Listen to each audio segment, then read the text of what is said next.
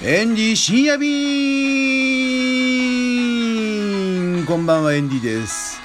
今日も上野から帰ってまいりました。ありがとうございます。今日のエンディミュージックバー盛り上がりました。来ていただいた皆さんどうもありがとうございます。今日はですね警察の方も来たんですよ。ありがとうございます。やはりねタイの情報が知りたいということで。まあタイ国内のタイの情報もまあそこそこ詳しいんですけれどもさらに詳しいのが日本国内のタイ情報なんですよね。ワイワイタイランドが詳しいのは。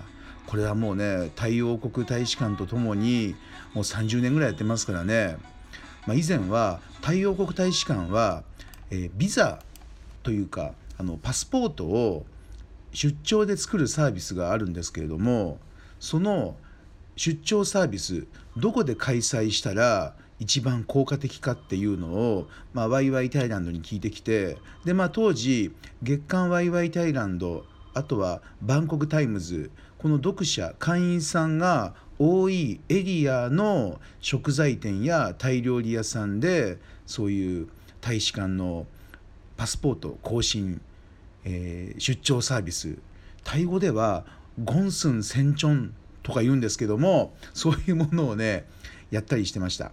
ということで、まあ、30年ぐらい、まあ、日本のタイ国内にあ日本国内のタイ人向けのサービス、えー、いろいろねやってるわけですよ。うん、それでねあの昨日はですねあの まあそんなことでいろいろ警察の方がですね日本国内のタイ事情を知りたいということでまあいいところに来ましたよ。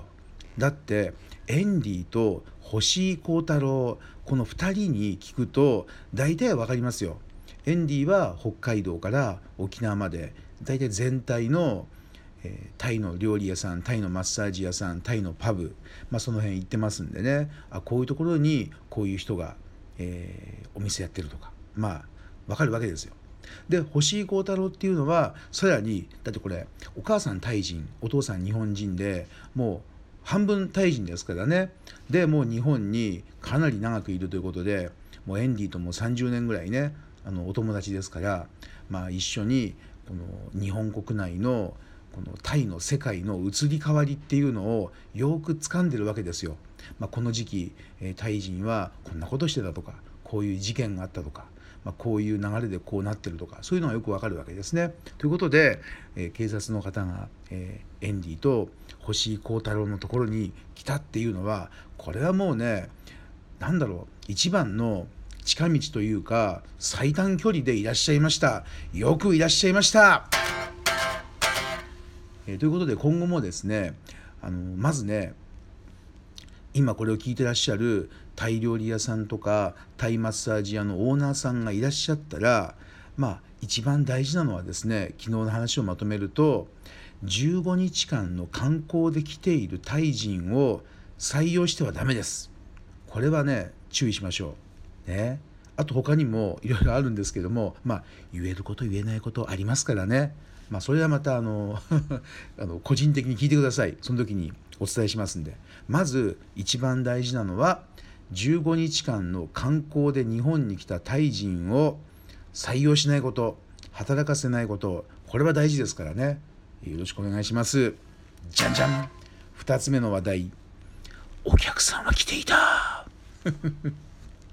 これはねワイワイタイランドではタイマッサージ屋さんタイ料理屋さんの YouTube 付きのホームページを作っているわけですけれどもまあ、あの新潟県の長岡駅にあるタイマッサージ屋さんのホームページ作ったわけですよ。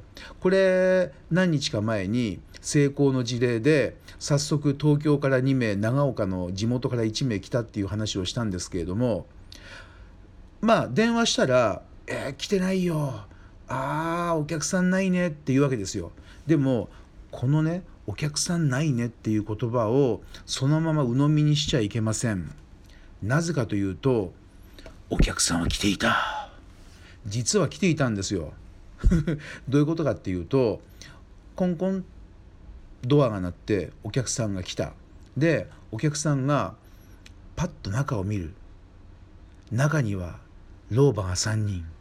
で駐車場どこにありますか？って言うんですって。じゃあ車止めてきます。って言って来ない。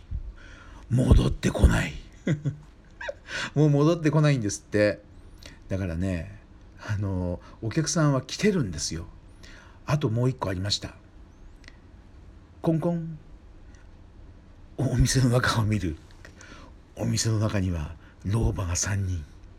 そうすると「あ飲み行ってから戻ってきます。何時までやってますか ?11 時まで。あそう。戻ってこない。戻ってこないんですよ。なので工夫が必要です。ワイワイタイランドがやってることは新規のお客様をお店に集めることなんですよ。そしてお店側にやってもらいたいことは来たお客様をキャッチ。そしていいサービスをする。そしてお店のお客さんのお客さんをリピーターにすること。これやってほしいわけですよ。分業作業ですよ。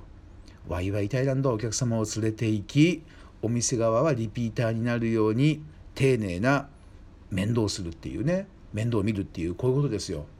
なのでこれはねいろいろ工夫した方がいいですよ。まあでもねいろいろありますよ。あの外観ね外見大事とかいうことあるじゃないですか。だからこの前もスーツを着ましょうピシッとっていう話をしたんですけれどもやっぱり見栄えとかね清潔感とか大事だからお店もねまあ老婆に見せない方法もあるんですよ。例えば蒲田のタイマッサージあ言っちゃまずいよね、まあ、あるタイマッサージ屋さんがあるんですけどもそこはもうね薄暗いんですよ。いい雰囲気リラクゼーションのいい雰囲気を醸し出しながら真っ暗なんですよ。真っ暗。だからそれは老婆っていうことがパッと見えないように。そしてまあなんとなくアットホームな感じでマッサージを始めてうまい技術をお客様にまず体験してもらう。ね。真っ暗の中で。そしてあなかなかいいね。気持ちいいね。ということで終わってお会計を済ませてでまた来ようかなっていう感じ。その間老婆とは気づかれないように。ね。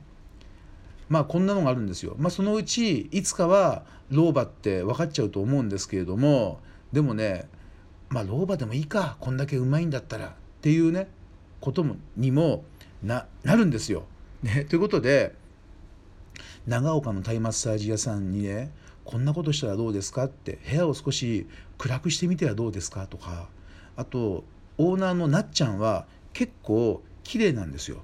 だからなっちゃんだけ出てあとの2人は奥にいるようにしてなっちゃんがまずお客様のね対応しましょうよ そしたらなっちゃんが「部屋はもう暗くしてやります」って言うんですよ そう少しね照明落としてるんですって。うん。そう。やっぱりリラクゼーションだからね。うん。ということでお客様は実は来ていたっていうことがよく分かりました。なので、まあ、ワイワイタイランドのヒアリングはしっかりした方がいいですよ。お客様昨日どうだったっていう時にまあそうだね。聞く方法としてはコンコンってノックして来た人はいますかって。こういうふうに聞いてます。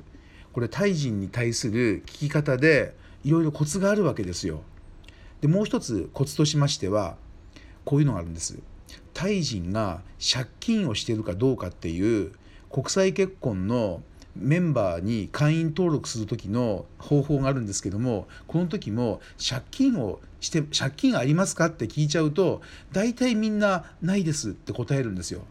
ところがあるわけですよ。その借金あるかないかのヒアリングの方法っていうのはあーまたじゃあこれは 次回になっちゃいました。えー、ねはい。